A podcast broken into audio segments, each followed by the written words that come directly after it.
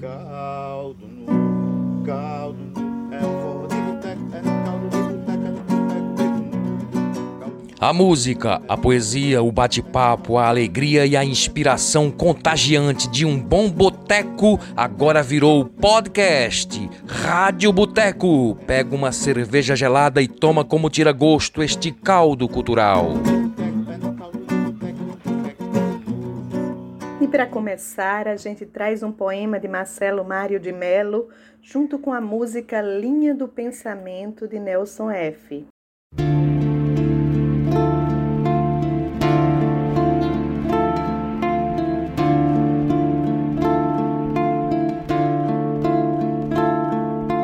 Bandeiras.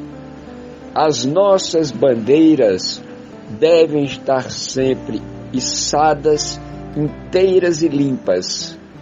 Bandeiras sujas e rasgadas somente pela força dos ares, do suor ou do sangue das campanhas. Devemos proteger nossas bandeiras contra os ratos e o mofo das gavetas. As nossas bandeiras não são para ficar o ano todo guardadas, expostas apenas em dias de festa. Elas devem tremular sempre, no alto dos mastros e nas nossas andanças de cada dia. Assim, passando de mão a mão, de geração a geração, as nossas bandeiras irão ficando gastas e de tempos em tempos nós as substituiremos por outras iguais de panos novos, e elas se olharão como fazem os avós e os netos, e ficaremos todos satisfeitos, vendo as nossas bandeiras renovadas, desfraldadas, inteiras e limpas.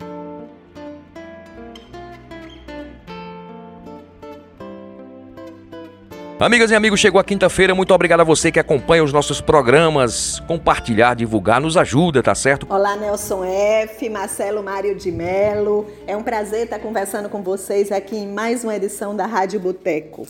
Então, eu queria que vocês falassem um pouquinho sobre a trajetória de vocês, começando aí pelo Nelson. Nelson, é, como é que tudo começou? Como é que começou o teu interesse pela música? E me fala também qual foi o caminho que você percorreu até chegar até aqui. Tudo começou em 1978.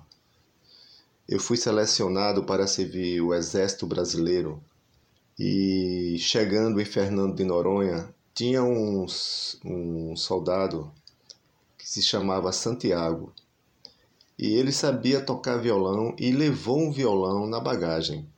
E Santiago ficava ali tocando e cantando e eu ficava só admirando. E já no final do ano ele começou a, a ensinar os meninos e ele me ensinou a três notas que chamavam de nota, não era de acordes. E com essas três notas que ele me ensinou, ele também me ensinou uma música que Timaya cantava, Festa de Santo Rei. Aí eu fui desligado em janeiro de 79, voltei para Recife e no bairro que eu morava, Nova Descoberta, eu cheguei para os meninos lá que eram meus amigos de infância e disse: Olha, eu no quartel aprendi a tocar violão. Aí, lá em cima tem um menino com o nome de Geraldo, no Alta Favela, que toca violão, outro é, é Dói. Aí eu fui à procura desses meninos. Geraldo já sabia tocar umas 10 ou 20 músicas. Eu fiquei ali encantado, ele tocava, eu toquei a música que eu tinha aprendido. Ele começou a me ensinar outras músicas. E depois eu fui encontrando outros meninos que tinham violão. E foi se passando, eu aprendi uma música com um, uma música com outro e fiz um repertório. Em, em 1982, mais ou menos, já tinha um repertório de 20 músicas, já tá, já estava me achando. E aí veio o primeiro baque. E na Avenida Norte tinha um bar que um amigo meu chegou falando, ó, oh, Nelson, na Avenida Norte tem um bar que tá precisando de um cara para tocar e cantar. Aí esse mesmo amigo juntou-se com outro, foi lá no bar e disse, olha, a gente tem um amigo que sabe tocar e vai trazê-lo aqui. Ah, os caras conseguiram um captador para botar na boca do violão. O violão era de aço, tinha que ter um captador. Arrumaram um caixa, que eu ainda me lembro do nome do caixa, era um caixa Fran e um microfone. E aí a gente foi, né? Chegando lá e armamos o, caixa, botamos o microfone, ligou o microfone, não tinha nem um pedestal, o cara ficava segurando para eu cantar. E eu comecei a tocar, né? Ali animado, liguei o, o violão no caixa e saí fazendo o que eu já sabia. Quando eu toquei a mais ou menos a oitava música, mais assim, aí o cara chegou no bar e falou, olha, amigo, é, tá bom, você pode parar. Ele disse, mas parar por quê? Não faz nem 20 minutos que eu tô tocando. Ele fez, exatamente, tá bom demais. Ele fez, meu amigo, é o seguinte, eu não quero perder tempo aqui falando com você, mas eu vou dar uma dica a você. Você tem que arrumar uma coisa para fazer, porque ninguém tá gostando de você aqui tocando e cantando. E, aí eu procurei outras pessoas para ver se aprendia mais e melhor. Eu, eu era realmente um pouco desafinado, eu não conseguia afinar cantando. Apesar de ser filho de, de músico, né? meu pai era cantor, mas ele, meu pai ele trabalhava também, não tinha muito tempo, era oito filhos. E aí eu conheci Maurício, outro amigo, sabia tocar, já tocava bem. E Maurício sempre estava lá me ajudando. Ele fez: disse, Nelson, é o seguinte. Na Fernandes de Vieira, eu vi falar que tem uma, uma escola de música lá que eu até vou para lá também para aprender. Vou me inscrever. Aí a gente, a gente marcou e foi-se embora, né? E nessa escola eu comecei a estudar. Eu já tinha 23 anos. Primeiro contato com a partitura, eu achei uma coisa assim, muito grego, certa lei. Disse, Vixe, não vai entrar nunca na minha cabeça. E nesse, nesse meu tempo eu via um rapaz lá tocando violão com um grupozinho sempre. Eu me aproximei, era o professor Tonhé. E Tonhé sempre muito sorridente, tudinho. Aí eu disse: Puxa, como é que eu faço para chegar a esse nível? Ele fez: é, Tem que vir pro time aqui. Aí começou a brincar. E eu ficava ali olhando, e ele acho que ele foi com a minha cara. Via que eu era um, um menino interessado né, ali, e foi me ajudando, né, assim. Aí tava montando um grupo, né, um grupo de choro. E eu disse, e agora, Maurício? Maurício vem cá que eu te ensino. Aí eu fui desenrolando, eu que com mais ou menos seis meses de escola eu já tava tocando bem algumas músicas, acompanhando, né. E formou o grupo. E eu estudava violão, que a chama chamava violão erudito, né. Nesse período eu já estava com dois filhos para criar, tinha que trabalhar, me virar. Aí quando eu ia passar a lição pro professor, ele ficava olhando para mim assim, Nelson, você tá devendo essa lição há mais de um mês. Aí chegou um tempo que ele não aguentou, aí ele olhou para mim assim, aí eu passei a lição umas três vezes, ele falou, olha, tua técnica tá horrível, é melhor tu fazer outra coisa, vai vender banana, jogou a partitura assim no chão com raiva, né? Ele tinha razão, porque eu não conseguia é, sair da primeira música ainda, com mais de seis meses. E ele foi embora, né? Assim, eu fiquei ali todo triste, foi o segundo baque eu disse, caramba, acho que, será que eu nunca vou aprender a tocar violão? Aí chegou um tempo que eu comecei a arrumar alunos.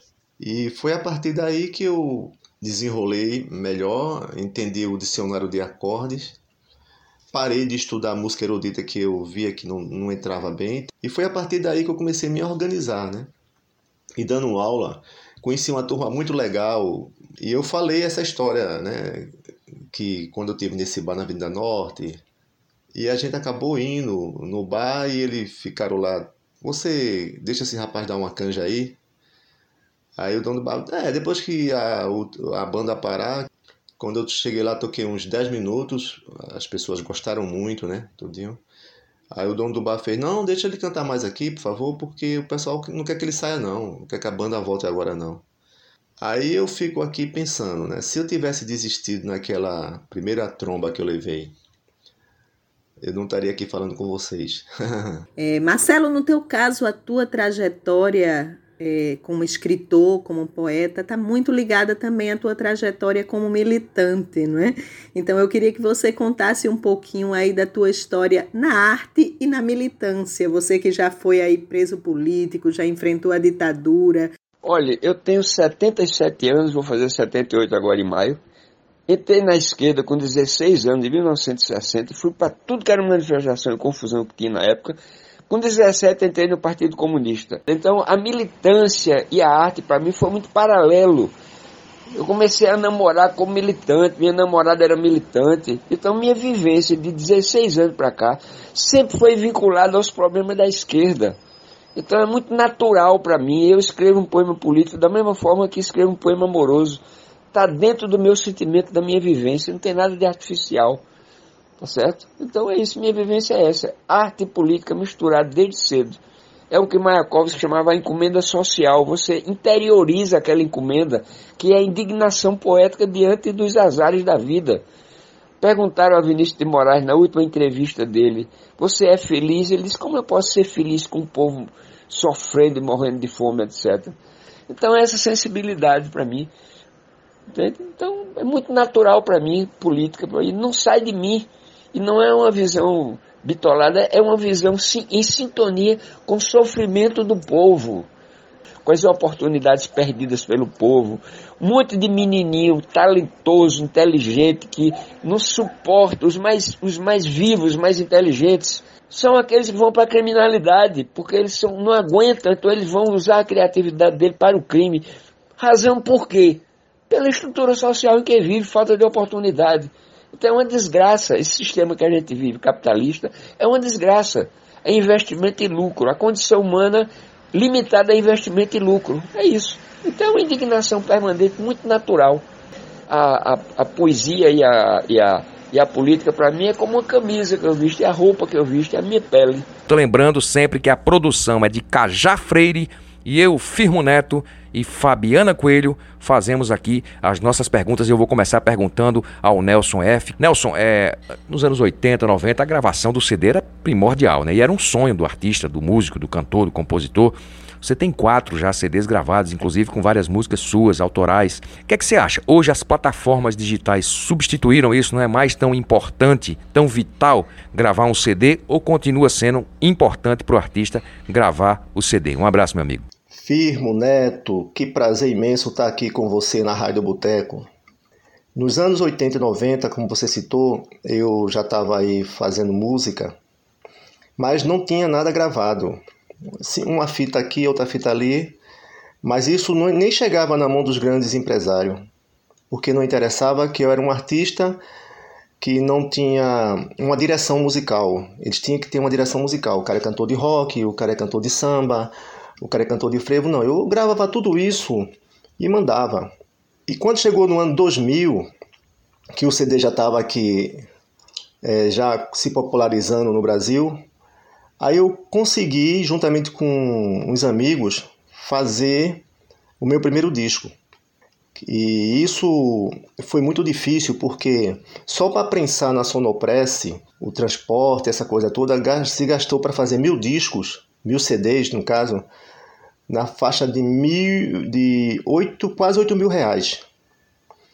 E esse dinheiro foi um dinheiro juntado, eu vendi disco antes de gravar tudinho e os, os amigos compravam para ajudar. Eu fazia um show aqui num bar, outro ali no restaurante, um show numa, numa festa particular e falava que estava fazendo esse disco. E aí já vendia o disco sem, sem ter o disco físico ali. E quando o disco chegou para divulgar, que dificuldade! As rádios tinham tal de jabá. Até rádio comunitária cobrava jabá, que era uma rádio que era para ajudar esses artistas. Então imagina que dificuldade, no ano 2000, eu estou falando 2000, 2001, 2002, que dificuldade era para você divulgar um trabalho. Aí agora veio a, a era digital por completo e junto com ela essas plataformas digitais. Isso foi uma porta escancarada para os artistas que não tinham visibilidade como eu. Então, um artista que sabe ingressar na, na, nas redes sociais, com seu trabalho né, nas mídias digitais, Spotify, Diesel e outras e outras que tem por aí, ele vai se dar muito bem porque ele não precisa nem estar com o CD na mão. O CD é importante porque é um registro físico que o artista tem. Mas para o artista divulgar hoje, hoje ele tem a internet aí jogando ele para o mundo. Ele grava música hoje em casa, pode ser um CD ou uma música qualquer, e essa música, da casa dele mesmo, do celular, ele joga para o mundo. Para você ter ideia, eu fiz um dia uma música e no mesma noite eu consegui falar com um amigo russo e ele manda para cá para eu ouvir. Quando eu mandei para ele, ele disse: Olha, a tua música está tocando aqui em vários lugares. Então, é muito isso. Essa mídia digital chegou para somar, certo? E somar altíssimo, porque o artista não precisa de muita grana. E essa é minha meu ponto de vista com relação a toda essa modernidade. Vamos fechar esse primeiro bloco com música. Com vocês, A Seca de Nelson F. Thank you.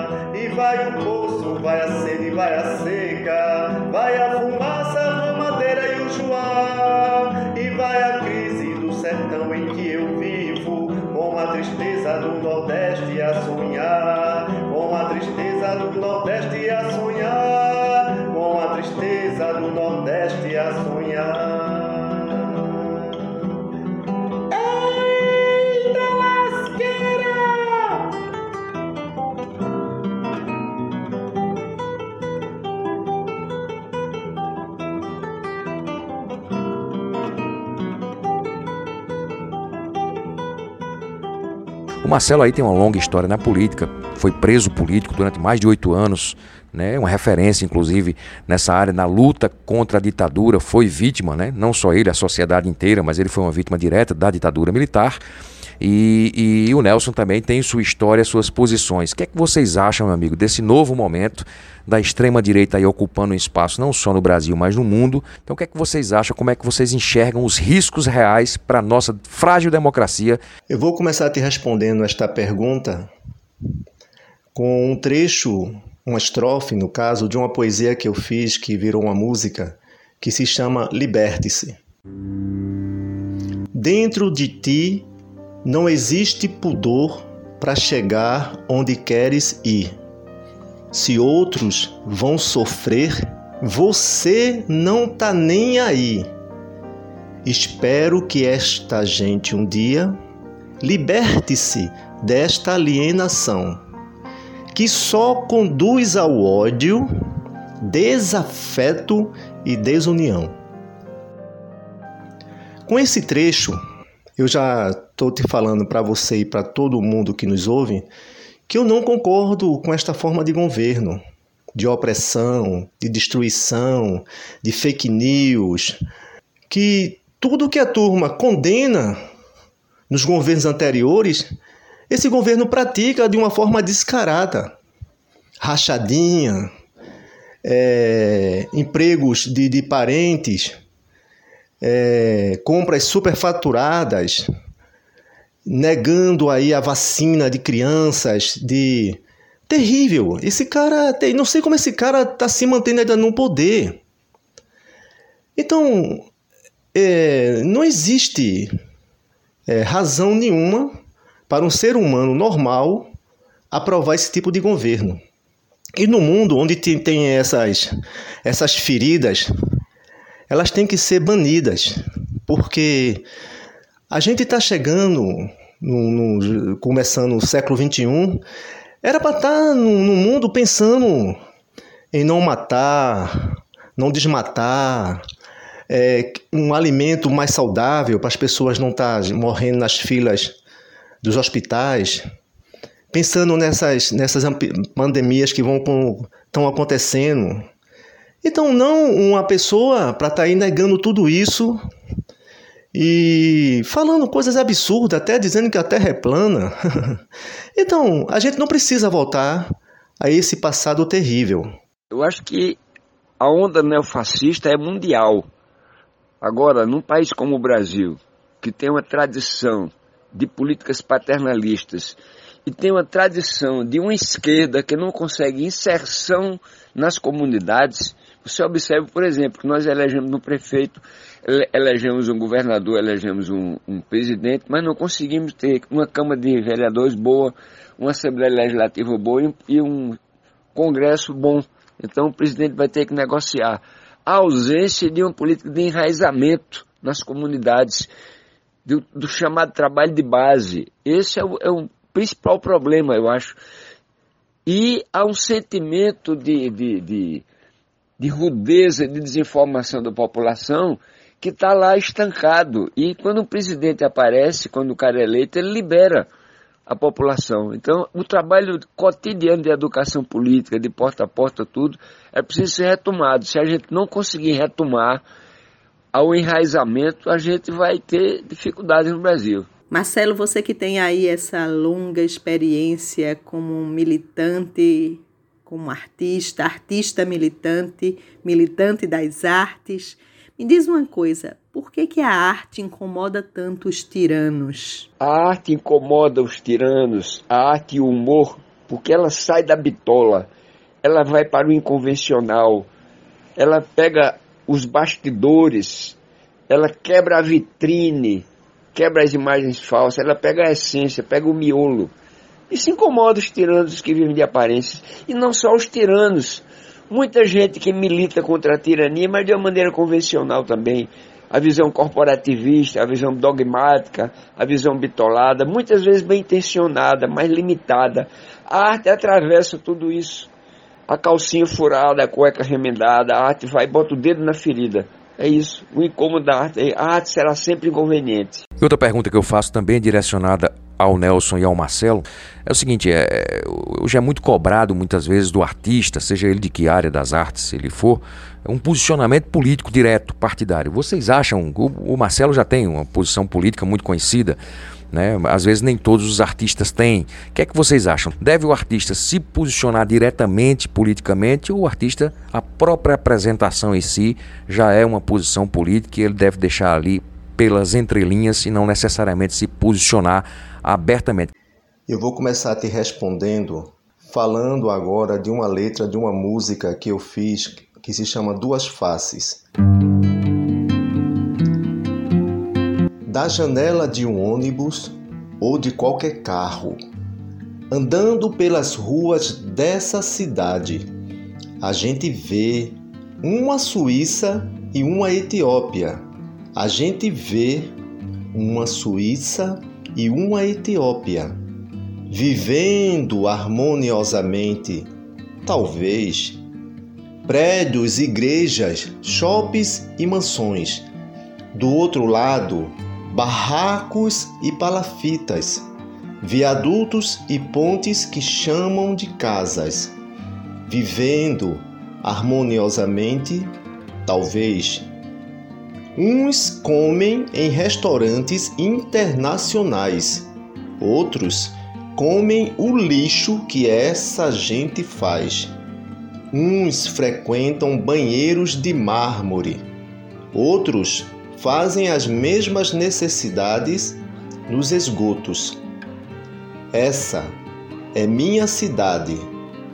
Essa gente que faz a minha cidade. Essa é é a minha cidade. Essa gente que finge não ver a cidade vivem harmoniosamente, talvez. Pronto, dessa forma, quem vai ver meu trabalho já tem um diálogo com ele, político e social. Eu não preciso diretamente estar tá me expressando sobre isso ou aquilo outro da política ou de partido. Porque a, a, o meu trabalho já é identificado naturalmente, já há um diálogo ali, o público, o trabalho e eu. Mas se fosse preciso, eu falaria com eles diretamente. Outros artistas preferem se posicionar diretamente. Eu acho isso muito válido porque o artista tem que ser livre para expressar é, o seu pensamento, a sua posição, principalmente hoje, nesse, nesse atual quadro político que nós vivemos no país. Porque o artista é um cidadão. E como cidadão ele deve se posicionar sempre, de, do ponto de vista democrático e popular. Entende? Agora, se essa a arte dele vai ficar envolvida nisso, depende da maneira de ser dele. Tá certo? Agora, mesmo que a arte do, do a arte não fique muito marcada pelo posicionamento político, não é admissível um artista que não se posicione politicamente, mesmo fora do, do, da sua elaboração estética. No meu caso, a militância e o conhecimento, a leitura, o acesso à arte foi paralelo, então é uma coisa muito orgânica minha. Eu não posso isso depende da vivência de cada um, mas é, é inadmissível alguém que, que lida com a sensibilidade, com a beleza, com a arte, não se posicionar politicamente. Eu acho inaceitável isso. Agora, o grau de envolvimento da própria arte, a tessitura da própria arte com, a questão, com, com o drama social, depende da vivência de cada um, do sentimento, da sensibilidade, da maneira de ser. Marcelo, no teu livro tem uma descrição que eu acho muito interessante, que você defende que é assim: defende uma esquerda com raízes, caules, folhas, flores e frutos. Propõe a militância quadrilateral contra a fome, o raquitismo político, a subnutrição cultural e a corrupção visceral, e uma militância com poesia, prazer, amizade e humor na conjuntura que for. Eu queria que tu falasse um pouquinho sobre isso aí que você escreveu.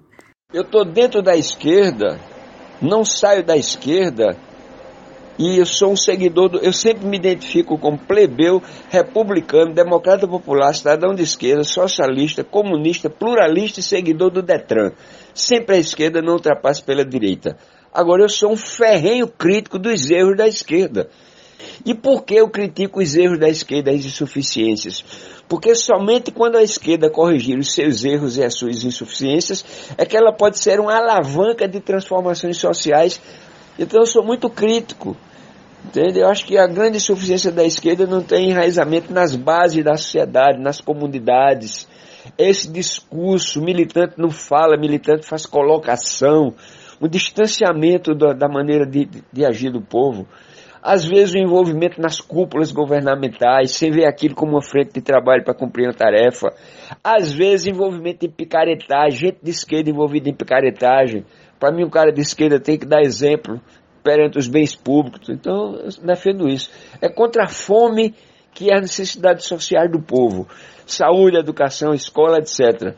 O raquetismo político, que é essas instituições que não dão muita participação popular. A subnutrição cultural é a falta de espaços culturais para o povo, democratização.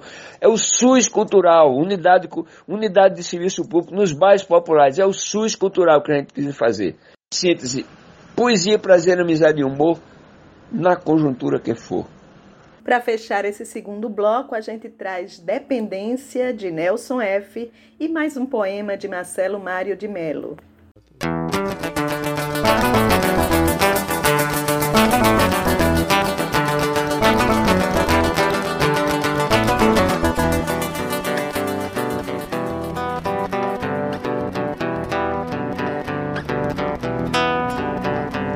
Preciso de remédios pra dormir.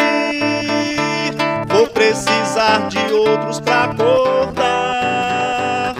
Acordei com uma tremenda dor de cabeça. Eu quero um comprimido pra passar. Preciso de remédios pra dormir. Vou precisar de outros pra Acordei com uma tremenda dor de cabeça. Eu quero comprimido pra passar. Não consigo viver longe da farmácia. É droga pra tudo que é mal.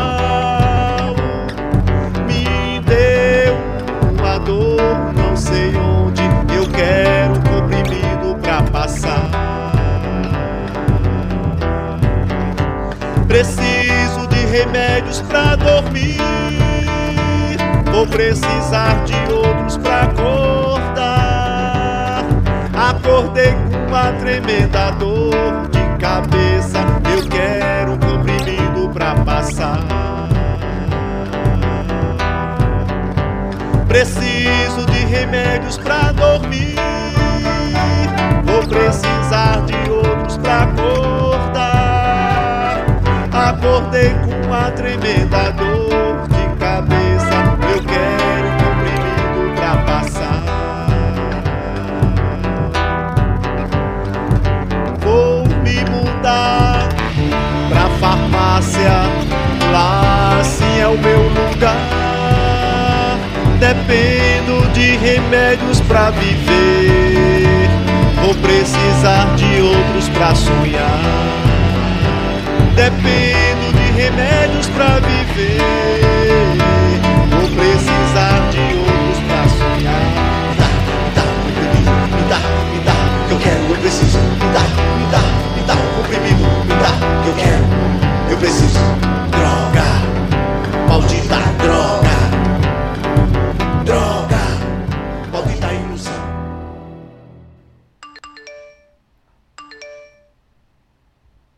Macrolove. Não quero ser para você apenas arquivo sem nome, subdiretório, backup o resto na lixeira. Nem pretendo só inserir o meu pendrive no seu drive. Desejo ser janela, ajuda, documento mestre, atalho, ícone principal entre os seus programas favoritos. Mantenha sempre aberta a sua caixa de entrada, que eu saberei clicar com jeito o seu mouse e penetrar nos seus periféricos, ajustando a minha barra de ferramentas aos contornos da sua área de trabalho. Por fim, o apelo passional de quem deseja com você total integração em rede. Deleite-me ou delete-me. Nelson também é professor de música, né? Então eu queria que você falasse um pouquinho, Nelson, sobre aí essas novas gerações, né? Quais, quais as perspectivas que a gente pode ter para essa nova geração musical que está aí se formando, estudando música? Como é que você avalia esse panorama? Olha, Fabiana, com relação a essa juventude que está aí aflorando né, no campo artístico, principalmente na música, eu acho que hoje eles estão bem servidos.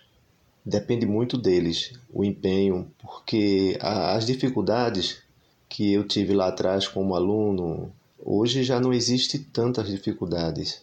Eu tenho certeza que se essa juventude se interessar mesmo pela por essa área musical, eles vão ter bons resultados, porque existe hoje muitos professores e isso ajuda muito a desenvolver o intelecto musical e, e as oportunidades vão ser a mil para essa juventude.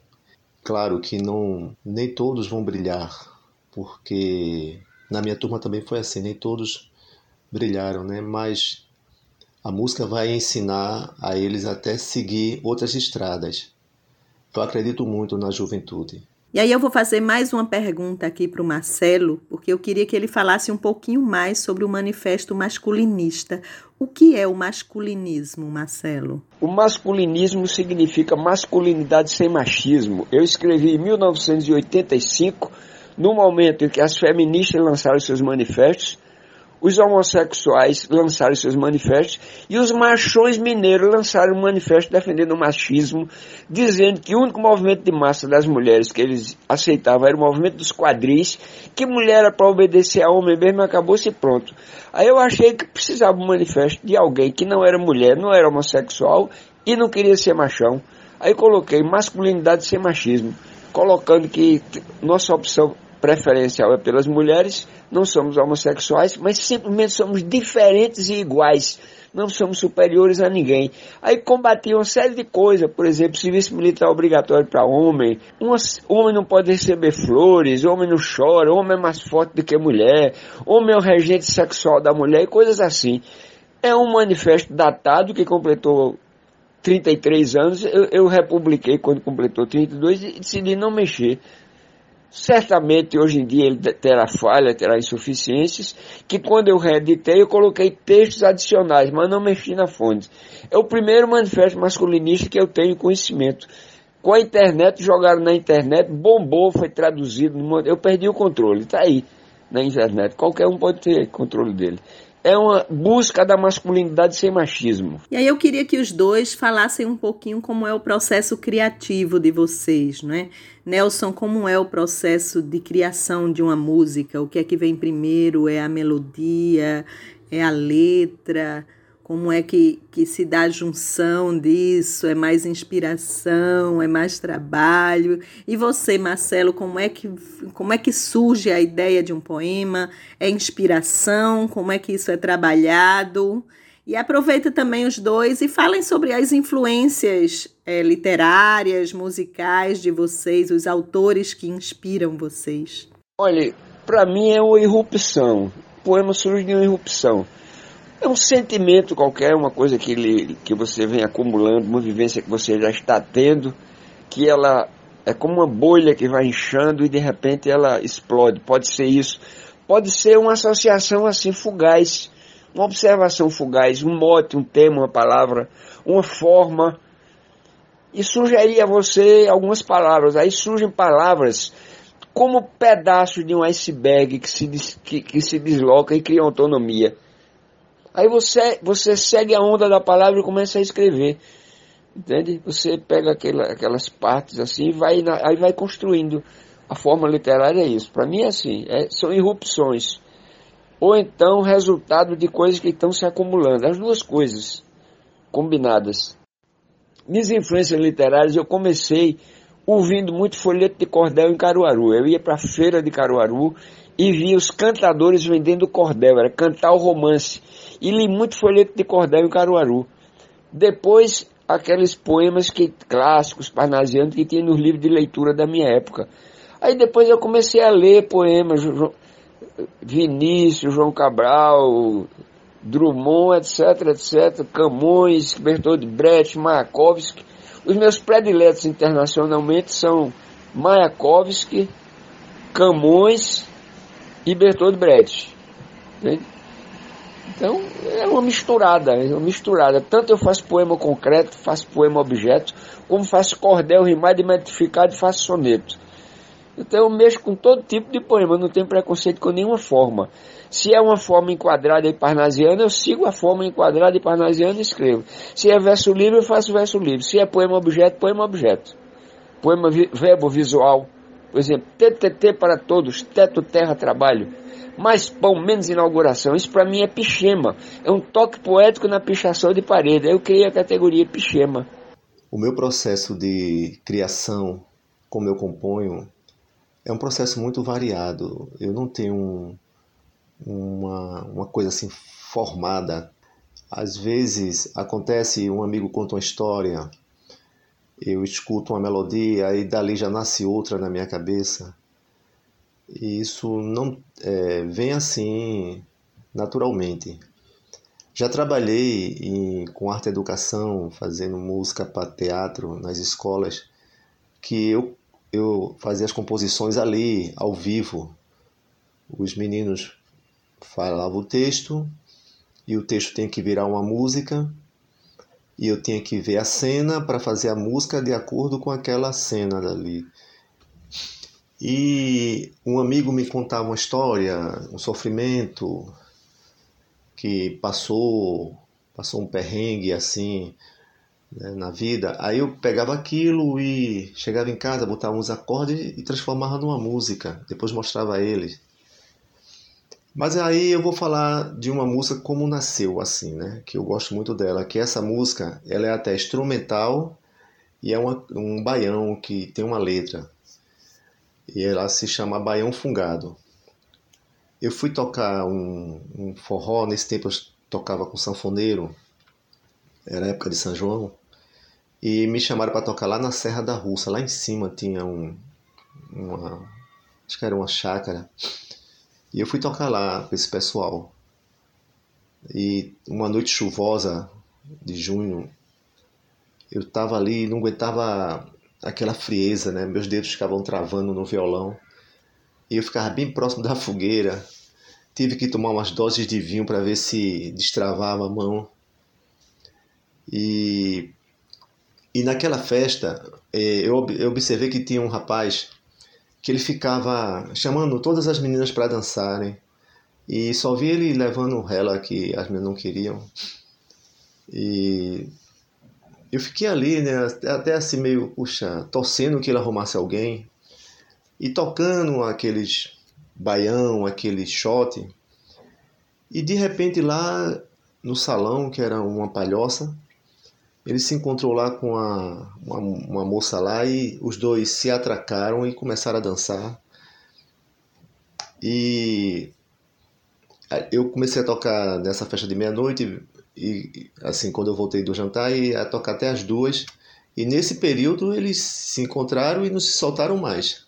E isso eles saíram de mão dadas né dali e eu fiquei com aquela aquela coisa na cabeça aí eu fui a, gente foi jantar e ali depois eu, os meninos foram dormir eu fiquei sentado lá assim na recepção lá do lugar que eu estava com violão aí comecei a falar uma coisa aí e depois eu comecei a voltar ali no, no fungado da sanfona, no arrasto do chinelo, que era um arrastado de chinelo danado.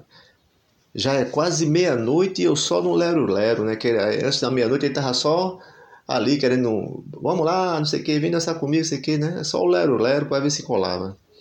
Aí eu, a menina coladinha no meu corpo, que prazer, lhe aperto a cinturinha, ela vai se derreter. Aí o seu fungado quente bem no pé do meu ouvido, sinto o seu corpo tremendo embaixo do seu vestido. Aí a letra apareceu, todinha ali. Aí eu comecei com os acordes, peguei o Mi maior, tava com a garganta ainda aquecida aí. No fungado da sanfona. Aí saiu. Saiu, eu anotei os acordes para não esquecer, a letra ali, aquele rascunho. Pronto. E essa música eu estou falando dela também porque eu tive a honra, no show que eu fiz no Santa Isabel, tocar ela com Spock instrumental. Então, a música, ela, ela não tem assim um formato comigo, ela vai se mudando, vai, é, vai se criando. E eu vou colocando ela no papel de uma forma ou de outra. E é com o Baião Fungado que a gente encerra a edição de hoje do Rádio Boteco. Depois a gente escuta mais um poema de Marcelo Mário de Melo. Eu queria agradecer a Nelson, a Marcelo pela participação e também a cada um de vocês que estão nos ouvindo agora ou vão nos escutar ainda. Você sabe o quanto é importante a arte, né? Então vamos dar valor a isso que a gente gosta. Quem quiser apoiar os artistas, a cada edição, na capa do podcast tem os dados bancários dos nossos participantes. Continuem ouvindo a Rádio Boteco e se cuidem.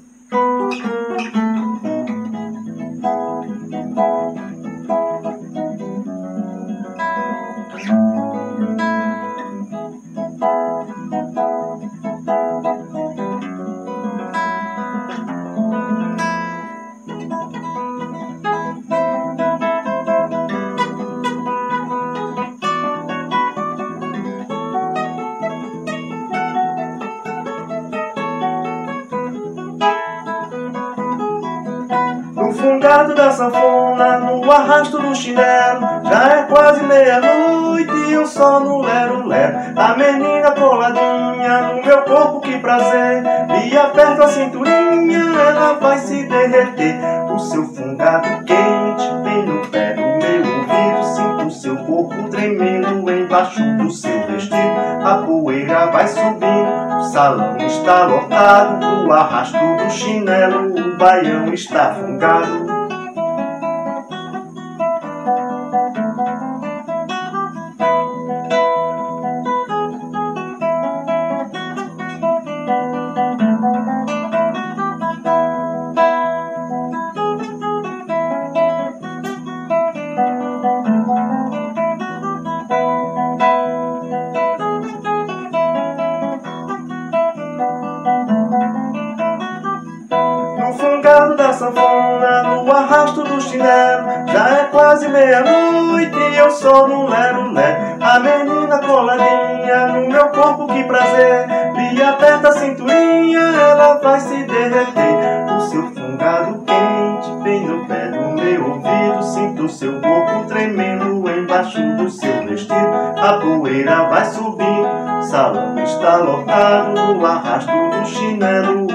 O baião está fungado O seu fungado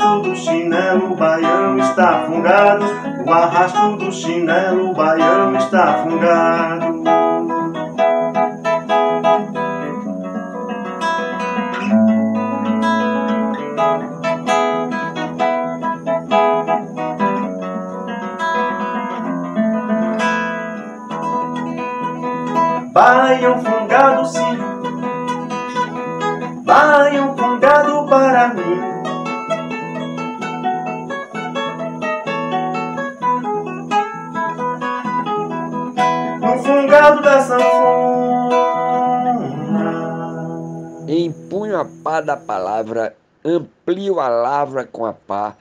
Pai lavra, lavra pá, palavra pá, palavrando. Palavra pá, lavra amor, luta, dor. Caldo no, caldo no, é o Esta é a Rádio Boteco. Quer pagar a conta? Então compartilhe e divulga nossos podcasts e a gente te espera no próximo encontro. Um brinde à vida. A Rádio Boteco é uma produção de Cajá Freire, Fabiana Coelho e Firmo Neto. A música da nossa vinheta é do cantor e compositor Brasinha Blues. Os poetas são bem-vindos